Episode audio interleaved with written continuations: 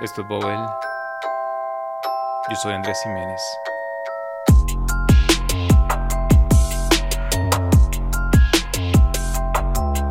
Y en este episodio,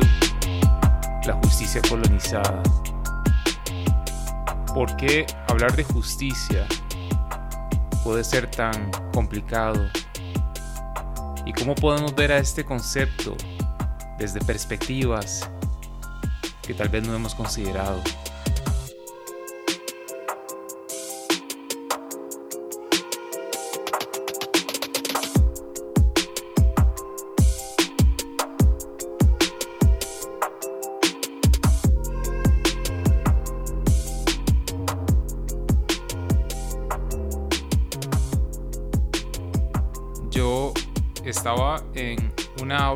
Universitaria. Había decidido asistir a una breve discusión sobre el tema de la justicia en relación a crímenes cometidos en comunidades víctimas de conflictos armados. En el aula conmigo había por lo menos una docena de profesores y académicos de diferentes universidades del este de África. Mi decisión de asistir a la charla había sido realmente espontánea. No tenía muy claro el enfoque específico que iba a ser discutido, pero me intrigaba aún así la posibilidad de conocer un poco mejor la perspectiva y las opiniones que podían compartir estos profesores. Y esta fue la primera vez que escuché el concepto de la justicia colonizada. Estaba escuchando la presentación de Daniel Komakech, un profesor de la Universidad de Gulu, una universidad ubicada en el norte de Uganda. Y la esencia del argumento de Komakech consistía en que la manera en que tribunales internacionales se han apropiado muchas veces de llevar a cabo los procesos penales con el fin de responder y de enjuiciar a los responsables de graves crímenes contra la humanidad en cierta forma reproducen, en su opinión, las mismas relaciones de poder y de control que se asemejan a las relaciones existentes durante la experiencia colonial de muchos países alrededor del mundo.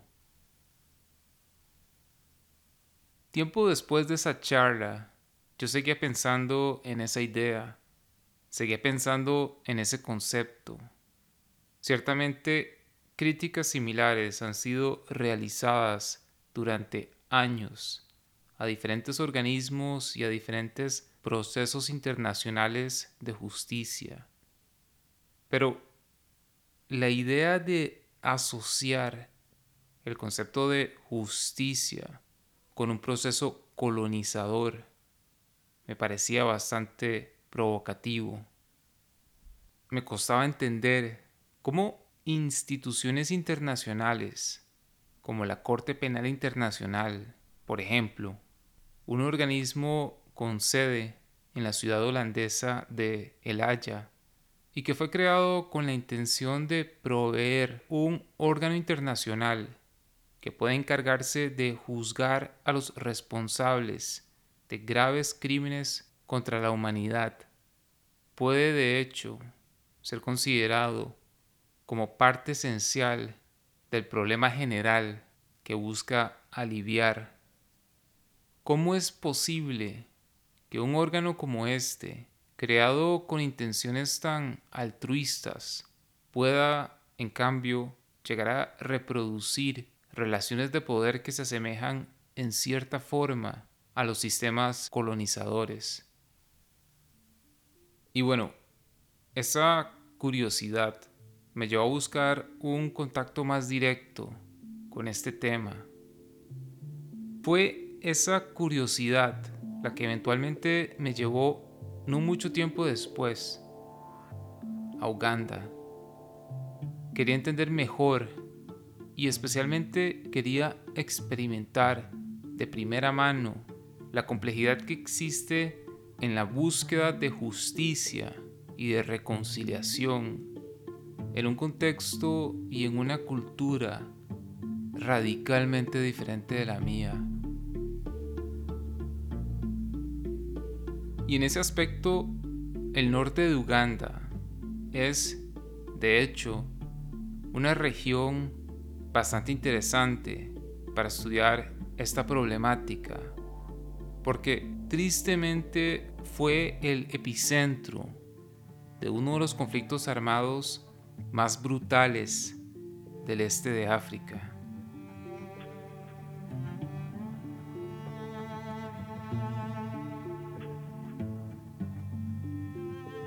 Un conflicto que inició en el norte del país en el año 1987, producto de la consolidación de un grupo revolucionario,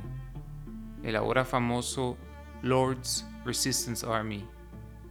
un grupo que sacó provecho de las tensiones étnicas producidas en años anteriores entre los Acholi el grupo étnico predominante en el norte de Uganda y otros grupos étnicos originarios del centro y el sur del país. A través de los años, las actividades de este grupo armado se fueron volviendo cada vez más brutales y violentas. Y no tardó mucho para que su enfoque se volcara en contra del mismo grupo étnico que alegaban representar los acholis. Una población que al final terminó siendo víctima directa tanto de los repetidos ataques, secuestros y abusos del LRA, así como de las Fuerzas Armadas del gobierno nacional, que veían a los acholis con desconfianza y con muchísima sospecha. Y famosamente, el nivel y la extensión de los crímenes perpetrados por este grupo a través de los años llevó a la Corte Penal Internacional a iniciar procesos de investigación y de juicio a varios miembros y comandantes del LRA, como en el caso de Joseph Kony, Dominic Ongwen y Vincent Otti. Juicios que, sin duda, han causado muchísima controversia en el mismo Uganda. Y en especial el caso de una figura como Dominic Ngwen, quien es un claro ejemplo de la doble victimización de la que han sido víctimas la gran mayoría de los integrantes de este grupo, ya que Ngwen, así como muchas otras personas, fue secuestrado desde muy niño por el LRA y fue forzado a cometer actos atroces durante los subsecuentes años, con la excepción de que en su caso personal, Ongwen logró alcanzar un rango importante dentro de este grupo armado y eventualmente logró convertirse en un comandante y en cierta forma logró realizar una transición completa de víctima a victimario. ¿Qué pensaban los habitantes del norte de Uganda sobre este caso específico? Era una de las muchas preguntas que no paraba de hacerme.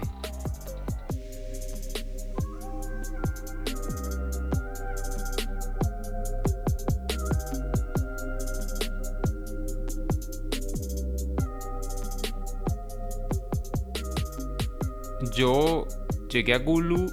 después de un viaje de más de 8 horas desde Kampala,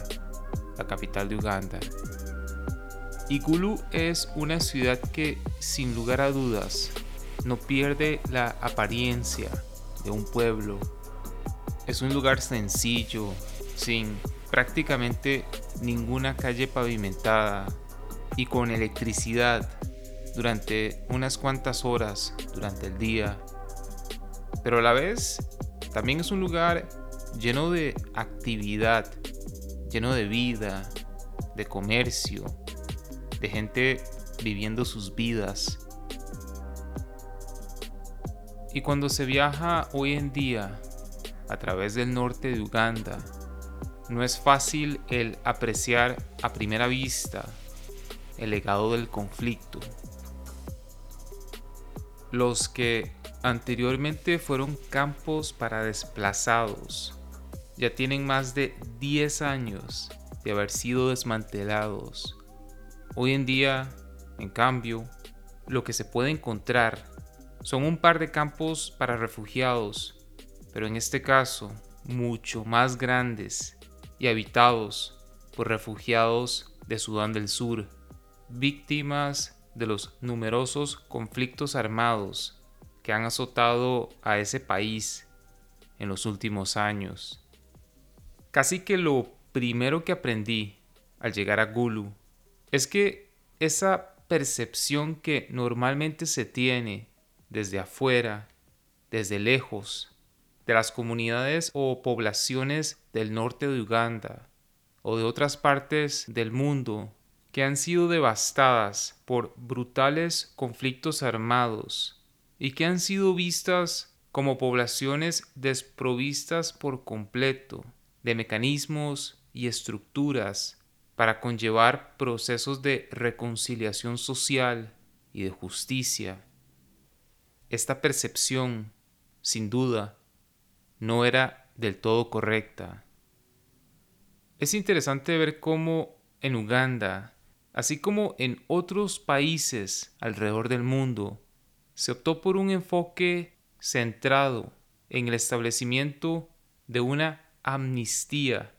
a los miembros activos del LRA y a los responsables de atemorizar a decenas de comunidades en toda la región por décadas. En el año 2000 se aprobó una ley nacional de amnistía con la intención de lograr persuadir a la gran mayoría de miembros del LRA a que desertaran del grupo e iniciasen su proceso de reintegración en la sociedad. Y esta fue una ley que únicamente excluía de este beneficio legal a los principales comandantes de este grupo armado. Para grandes segmentos de la sociedad ugandesa era evidente que la única posibilidad realista de poder persuadir a la gran mayoría de combatientes de salir de sus escondites y de dejar la lucha armada sería a través de una promesa de amnistía. Interesantemente, esta iniciativa de amnistía general ha tradicionalmente contado con un amplio apoyo entre un gran número de las comunidades del norte de Uganda, comunidades conscientes de que tanto el enfoque militar llevado a cabo por el ejército ugandés, ni tampoco el miedo a un potencial proceso legal han sido enfoques exitosos y capaces de lograr persuadir a través de los años a que la gran mayoría de los miembros del LRA deserten del grupo y decidan regresar a sus comunidades. Y es cierto, este brutal conflicto en esta parte de Uganda causó el desmantelamiento casi total de un incontable número de comunidades que tuvieron que huir a zonas urbanas o a campos de refugiados a través del norte del país, perdiendo así no solo el acceso a sus terrenos familiares, sino que también tuvieron que experimentar la destrucción casi completa del tejido social que mantenía unida a estas comunidades. Tuvieron que convivir con la destrucción de las tradiciones, de las normas, de los valores que habían sostenido a sus comunidades durante generaciones. Sin embargo, a pesar de estas profundas dificultades, las poblaciones Acholi, las principales víctimas del conflicto, de hecho, sí cuentan dentro de su herencia cultural con mecanismos y sistemas para lidiar con inclusive los abusos más grandes que se produjeron durante el conflicto. Resulta que tradicionalmente dentro de la etnia choli los temas relacionados a justicia y a la moral social han sido definidos y manejados en una relación directa con el mundo espiritual. Durante generaciones, los Acholi han convivido y preservado todo un sistema de creencias culturales bastante sofisticado que ha ido dando forma y vida a todo un complejo universo de espíritus. Como costarricense, que ha vivido la mayor parte de su vida en un contexto completamente diferente, este tipo de tradiciones espirituales era algo completamente nuevo para mí. Sin embargo, aún así, me llamaba muchísimo la atención el poder entender más a fondo este mundo, porque evidentemente este sistema de creencias todavía juega un rol fundamental en cómo estas poblaciones le dan una explicación a su mundo, tanto material como espiritual. Y en especial cuando hablamos de el tratar de explicar experiencias tan fuertes como las que se viven durante un proceso de conflicto armado. Rápidamente me di cuenta de que para entender un concepto tan complejo como es la idea de justicia, en especial dentro del contexto específico de las comunidades en el norte de Uganda, sin lugar a dudas, iba a tener que adentrarme en este universo de creencias espirituales de los Acholi. Por suerte, el motivo de mi llegada a Gulu se debía también a que iba a empezar a trabajar con una organización local enfocada precisamente en investigar y documentar las diferentes masacres y ataques que tomaron lugar en comunidades a través del norte de Uganda, así como el documentar las experiencias de estas comunidades con sus respectivos procesos de reconciliación con excombatientes o con miembros de las mismas comunidades que fueron secuestrados por el LRA. Y fue gracias al trabajo con esta organización que pude tener acceso de primera mano al complejo mundo espiritual que influye directamente en la percepción de muchos acholis de lo que es justicia y reconciliación.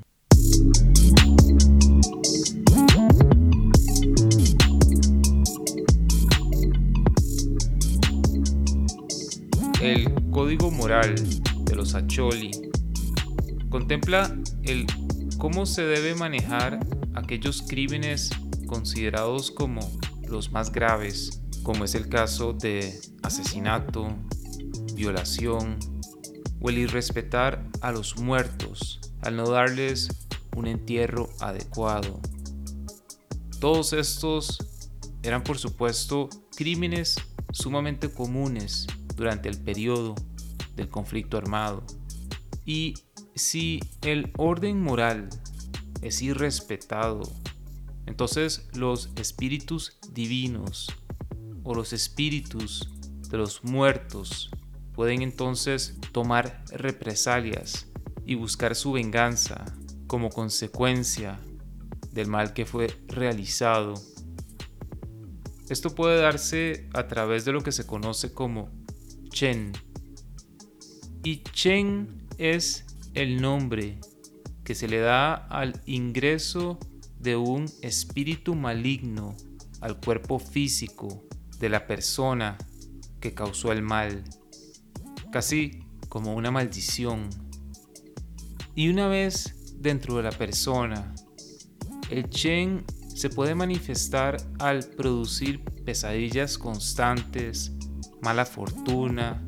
y hasta periodos continuos de eventos negativos para la persona, como en el caso de enfermedades mentales y físicas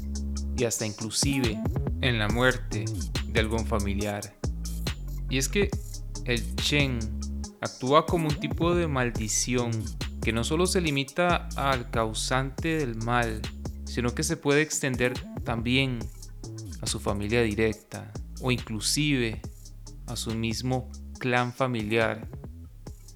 Y adicional al Chen, también existe un reconocimiento al rol que pueden tener en las personas los espíritus divinos llamados Yok, así como también los espíritus de los ancestros y parientes. En la cosmovisión de los Acholi, no existe una clara separación entre el mundo material y las dinámicas del mundo espiritual. Ambos mundos coexisten de forma cotidiana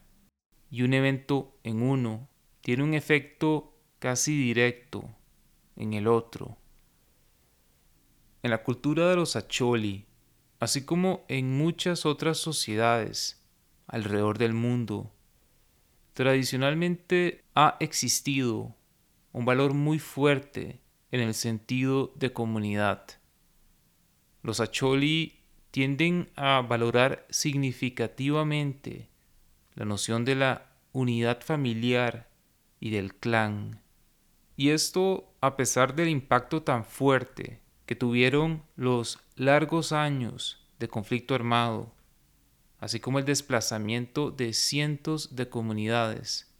a los campamentos especiales para desplazados. Sin embargo, Dentro de la herencia cultural de los Acholi existen elaborados rituales y ceremonias que permiten mostrar respeto al mundo espiritual, así como el rebalancear las relaciones que han sido desalineadas con el mundo de los espíritus. Este mundo religioso y espiritual define en gran parte los códigos de comportamiento de las personas. Y es el rol de ciertos miembros dentro de cada comunidad,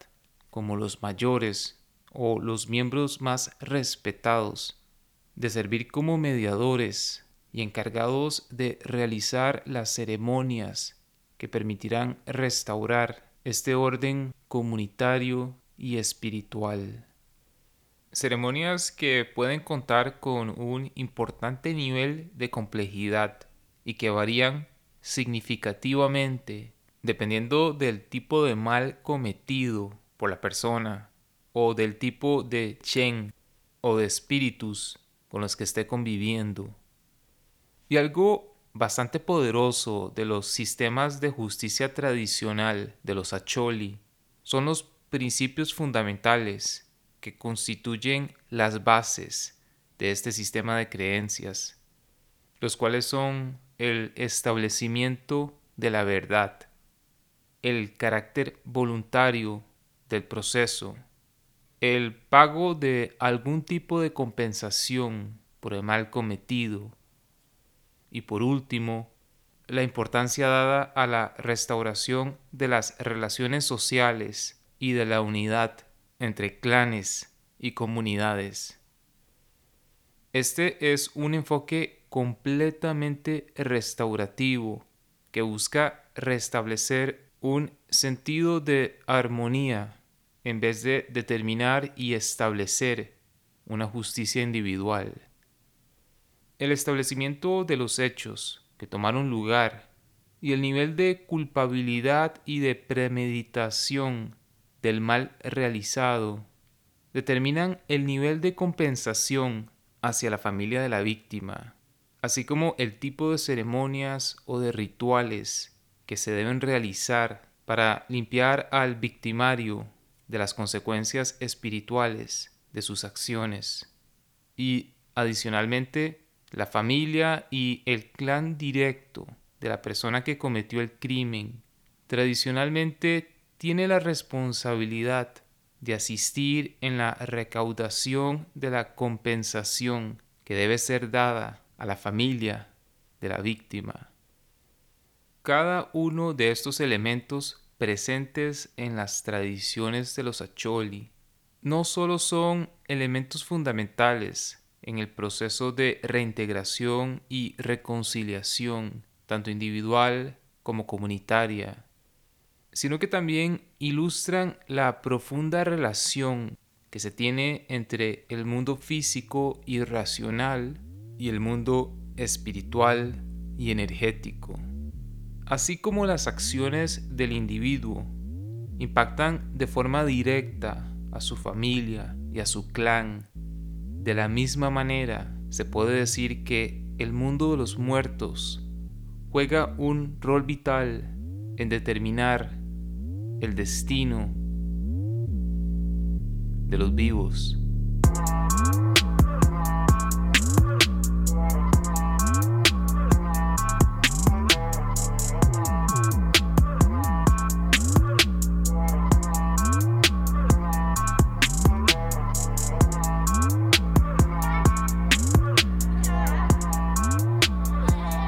Ciertamente mi experiencia en Uganda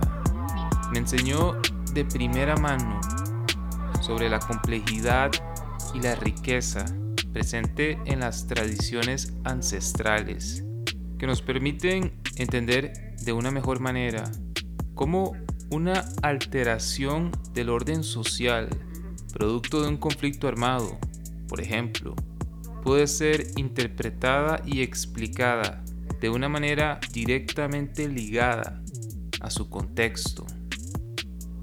Y esta experiencia me recordó a una experiencia que había tenido tiempo atrás. Yo era el facilitador de una serie de cursos sobre comunicación no violenta y estaba trabajando con una serie de estudiantes internacionales. La comunicación no violenta es en esencia un método para trabajar los conflictos o las diferencias interpersonales desde un enfoque que se basa en identificar y comunicar nuestros sentimientos y nuestras necesidades. Y recuerdo cómo durante una sesión yo estaba explicando precisamente cómo uno de los pilares fundamentales de la comunicación no violenta era la importancia de comunicar de manera transparente nuestros sentimientos y nuestras necesidades. Y cómo para poder trabajar un conflicto con otras personas era necesario el poder conversar abiertamente estos temas. Y no olvido cómo una de las estudiantes me miró con una expresión de confusión en su cara y me preguntó cómo podía ser ella para utilizar una herramienta como era la comunicación no violenta, si en su cultura el conversar abiertamente de sus sentimientos y sus necesidades no era algo para nada común o realmente aceptado, y mucho menos cuando se está conversando con personas mayores que uno. Ella era una estudiante de Myanmar y francamente yo sabía muy poco de su cultura, por lo que esa fue una pregunta a la que realmente no pude darle una buena respuesta. Esa fue una de mis primeras experiencias confrontándome de primera mano con el enorme reto que significa el empezar a entender el rol fundamental que juegan las particularidades culturales e individuales en los procesos de transformación de conflictos.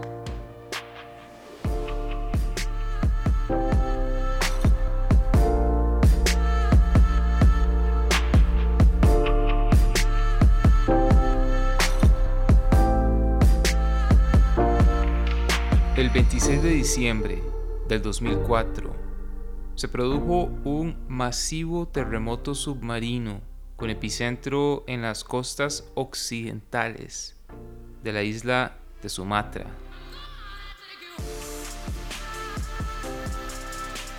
Este terremoto produjo un eventual tsunami que no tardó mucho en arribar a las costas de diferentes partes de Indonesia, así como de Tailandia, e inclusive logró alcanzar las costas de la India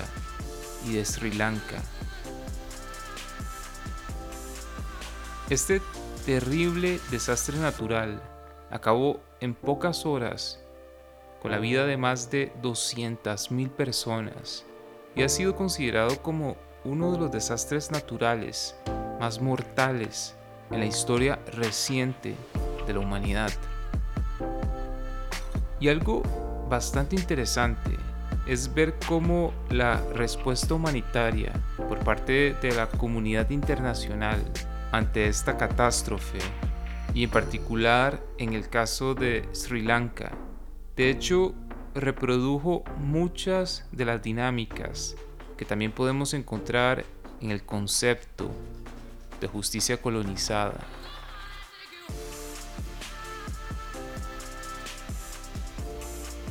Al poco tiempo del desastre natural, una masiva ola de voluntarios y de especialistas interesados en ayudar llegó a ese país.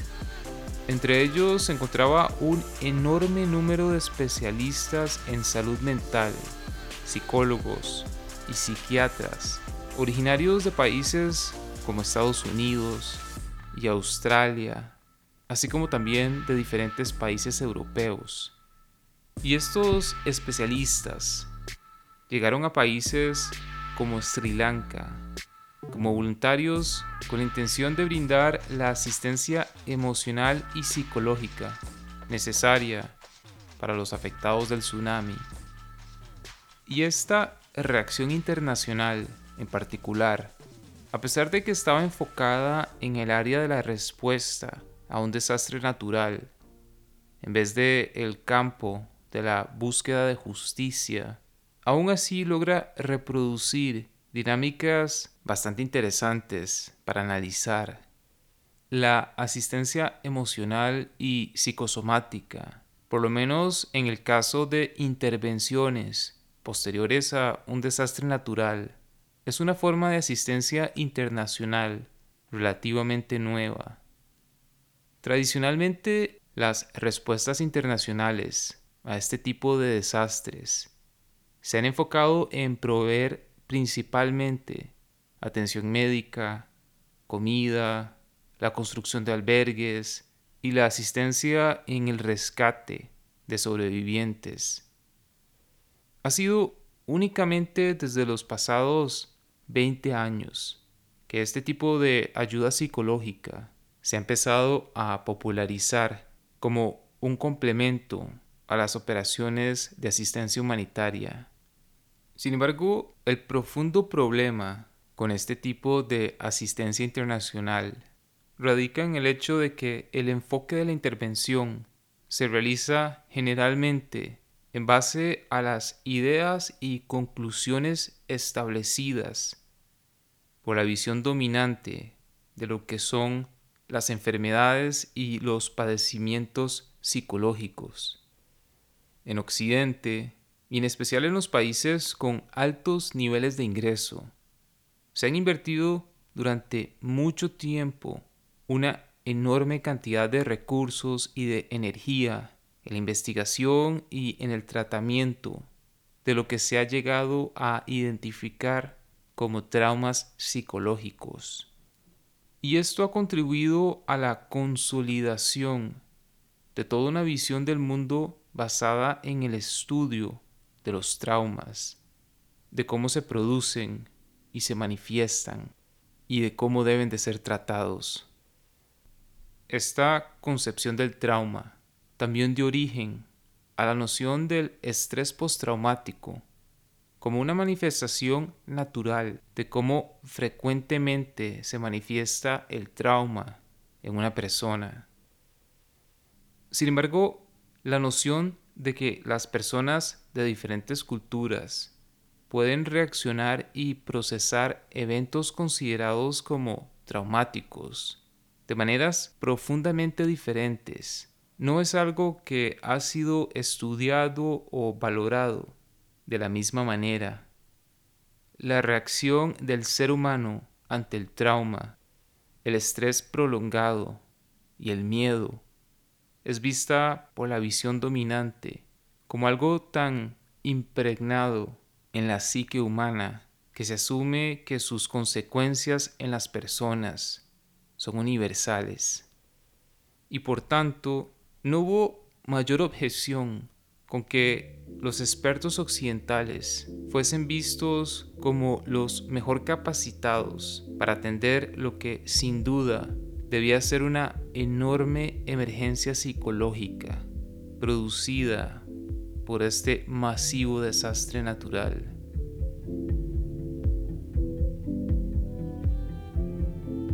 Sin embargo, en países como Sri Lanka, con una historia y una cultura muy particular, estas supuestas verdades universales chocaron rápidamente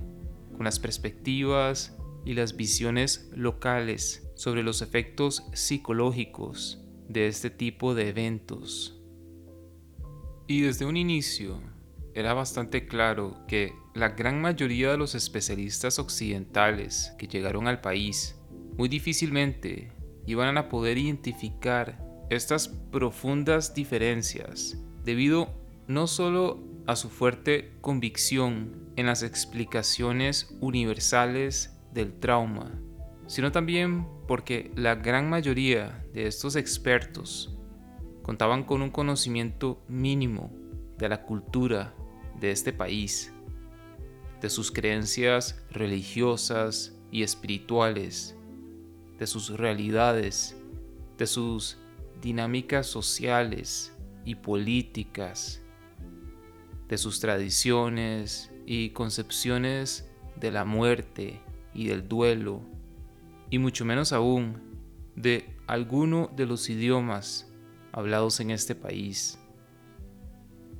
Y uno de los ejemplos más claros de estas profundas diferencias culturales se da en el hecho de que para la gente de Sri Lanka los aspectos psicológicos están directamente entrelazados con los aspectos sociales y comunales es imposible separar una cosa de la otra y analizar un elemento separado del conjunto. Por tanto, no se puede hablar de un mal individual sin tomar en cuenta el aspecto colectivo. Muchas personas en Sri Lanka, en vez de experimentar los efectos tradicionalmente asociados al estrés postraumático, como la ansiedad, el miedo y la indiferencia. En cambio, vieron estas emociones manifestadas en relación al daño que este evento causó en las relaciones sociales, en sus propias vidas. Es decir, aquellas personas que sufrieron los peores efectos del desastre fueron aquellas que perdieron sus vínculos sociales más fuertes y que terminaron aisladas socialmente o que perdieron su rol como una pieza importante dentro de todo un círculo social o dentro de toda una comunidad. En otras palabras, se podría decir que en Sri Lanka el estado de bienestar de las personas se define directamente en relación con el estado de sus lazos y conexiones con los demás miembros de un colectivo. Y esta diferencia de experiencias es particularmente importante cuando tomamos en cuenta el enfoque de los especialistas occidentales por tratar el trauma de manera individual, cuando en el contexto de Sri Lanka, en cambio, en muchos casos, la noción y la concepción local de lo que es salud mental se define a través del acto preciso de ayudar a otros en su círculo social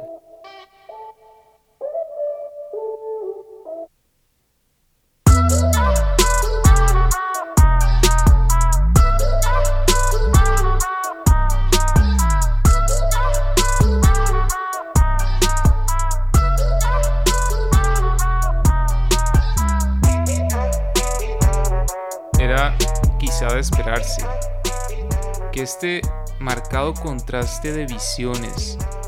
se extendería inclusive al aspecto religioso. Para los especialistas occidentales, los tratamientos psicológicos podían ser fácilmente separados de las creencias espirituales y religiosas. Sin embargo, las personas en Sri Lanka acostumbran a hacer uso de manera cotidiana de las variadas tradiciones religiosas que predominan en la isla para así poder darle algún tipo de explicación a tantos aspectos complejos y confusos de su realidad. Diferentes creencias budistas, hindús y hasta cristianas Todas han coexistido en la isla durante generaciones y todas estas creencias se mezclan y conviven con una gran variedad de tradiciones médicas y de salud.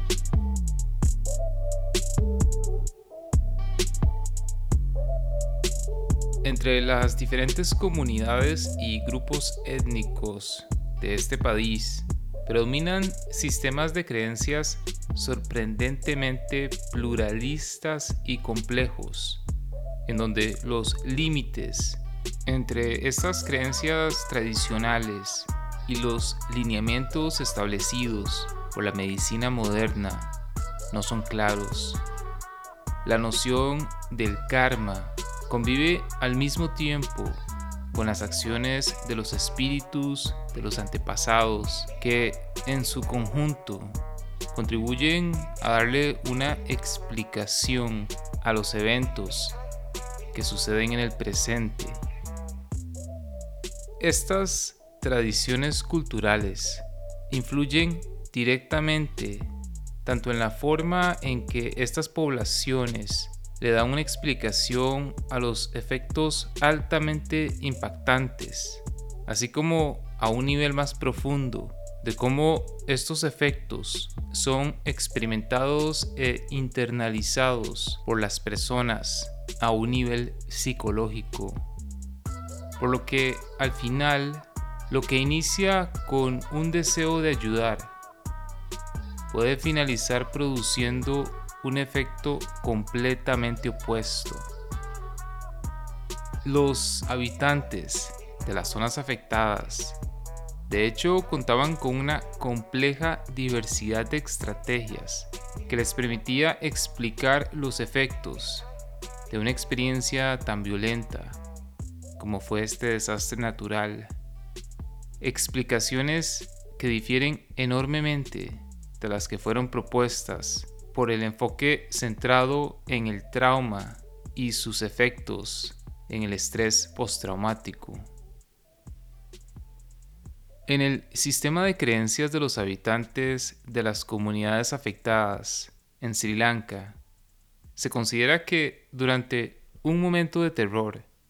las personas son particularmente vulnerables a ser afectadas por lo que se conoce como la mirada de lo salvaje. que en esencia sería la experiencia de ser observado y de mirar a los ojos a un espíritu salvaje.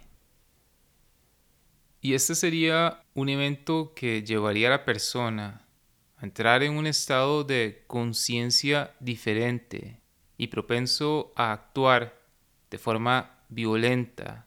o a comportarse de una forma diferente a la establecida de acuerdo a las normas sociales. Y estos estados de semitrance son comúnmente tratados por medio de largos rituales de sanación. Y algo particularmente interesante es que el acto de siquiera hablar o expresar el horror vivido de forma explícita es de hecho considerado como algo peligroso y sumamente inadecuado.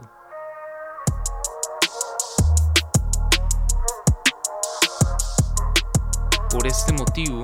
existe la costumbre dentro de las comunidades de utilizar ciertas palabras particulares, eufemismos, con tal de así evitar enfatizar el error vivido de forma directa. Desde un punto de vista de alguien enfocado en un análisis del estrés postraumático, el no hablar de las experiencias vividas de manera directa puede ser visto como una forma de evasión y de negación, producto de un bloqueo emocional debido al trauma experimentado. Un enfoque que contrastaba radicalmente con la actitud de los habitantes locales, quienes en cambio veían en la discreción un comportamiento que funcionaba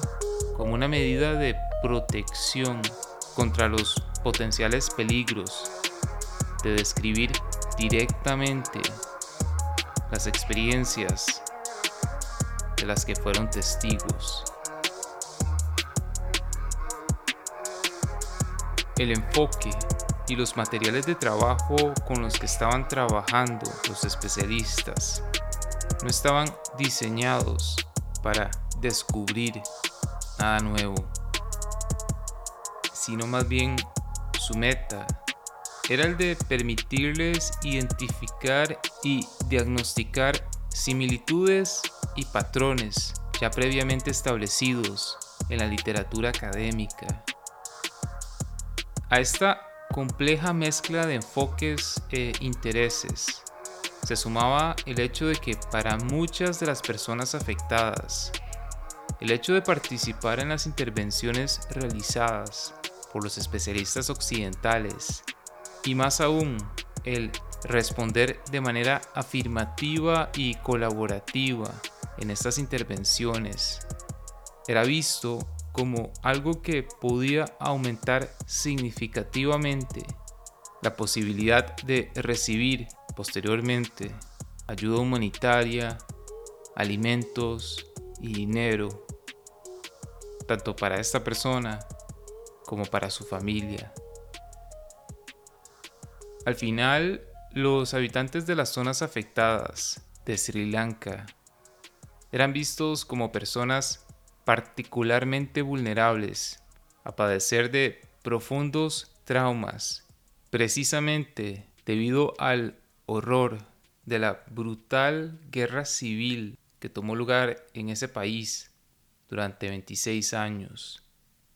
Sin embargo, irónicamente, pareciera que más bien gracias precisamente a la experiencia y a la prolongada exposición por parte de las poblaciones locales a los profundos efectos producidos por el brutal conflicto armado, que en realidad estas comunidades se encontraban mucho mejor preparadas psicológicamente para afrontar otra dura catástrofe en sus vidas, como fue el desastre producido por el tsunami del 2004. El hablar de justicia, y en especial en un contexto en donde se han producido profundos conflictos y en donde las personas y las comunidades han sido víctimas directas de abusos casi indescriptibles, es, sin lugar a dudas, un reto gigantesco. Y yo, con el tiempo, he logrado tener cada vez más claro que la noción de justicia es un concepto sumamente personal y profundamente ligado a un contexto específico. Es un concepto que puede ser sumamente ambiguo y que puede llegar a integrar de forma directa aspectos espirituales y energéticos. Por tanto, el tener las mejores intenciones, así como un fuerte sentido de obligación de actuar e intervenir, rara vez convierte a alguien en la persona más indicada para liderar un proceso de justicia.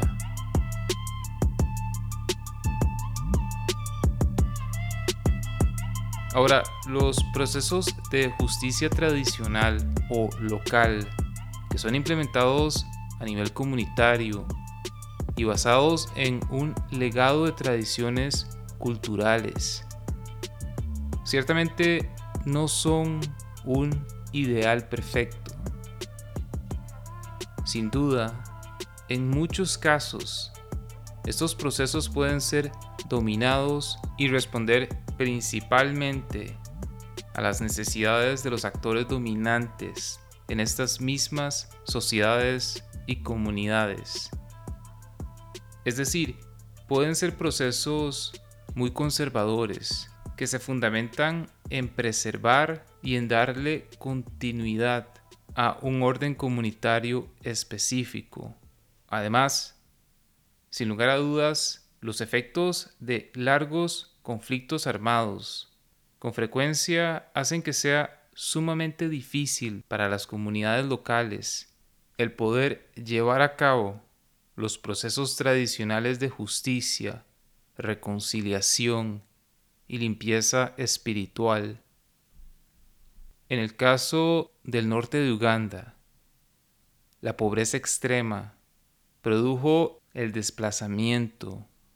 el confinamiento en los campos de refugiados y los altísimos niveles de violencia que rompieron por completo con las normas tradicionales de orden y de respeto social. Todos estos elementos hicieron que durante los años más violentos del conflicto fuese casi imposible el hacer uso de esta rica herencia cultural para poder reintegrar con mayor éxito a los excombatientes y a las personas secuestradas, así como para poder empezar a sanar las relaciones entre los clanes y las familias de los excombatientes y las víctimas. Es también importante mencionar que los procesos de justicia tradicional en ocasiones pueden ser fuertemente influenciados por una agenda específica impulsada desde el gobierno nacional. Y el caso de Ruanda es un buen ejemplo. Un país en donde el sistema de cortes tradicionales, denominado gachacha, fue fuertemente reconocido a nivel internacional por su capacidad de hacer uso de un sistema de justicia ancestral y comunitario para enjuiciar de manera rápida a miles de acusados de haber contribuido y participado de una u otra forma en el genocidio que tomó lugar en ese país en 1994. Sin embargo, el sistema de cortes y de juicios tradicionales, denominado gachacha, también se ha caracterizado por una fuerte intervención del gobierno ruandés, lo cual ha conllevado a que únicamente se enjuicien a las personas acusadas de haber cometido un cierto tipo de crimen, es decir, de haber participado en el genocidio. Pero los crímenes masivos, que también fueron realizados por las Fuerzas Armadas pertenecientes al gobierno actual, y que también ocurrieron durante los meses de lucha, durante el periodo del genocidio, explícitamente están fuera del alcance o consideración de las Cortes Gachacha. Sin embargo, a pesar de estas limitaciones que los procesos tradicionales puedan tener, en mi opinión, la clave sigue estando en prestar cuidadosa atención a las voces, a las opiniones y a las perspectivas que generalmente no son escuchadas o siquiera notadas. Para mí, la noción de una justicia colonizada se fundamenta en la percepción de un profundo distanciamiento y desconexión entre los procesos de justicia llevados a cabo en algún tribunal internacional y las percepciones y necesidades de las comunidades principalmente afectadas por el conflicto. Y en especial se manifiesta en la enorme brecha que existe entre cuáles son los procesos y enfoques que consumen y hasta monopolizan la gran mayoría de los recursos humanos y económicos y cuáles procesos son ignorados o desvalorizados.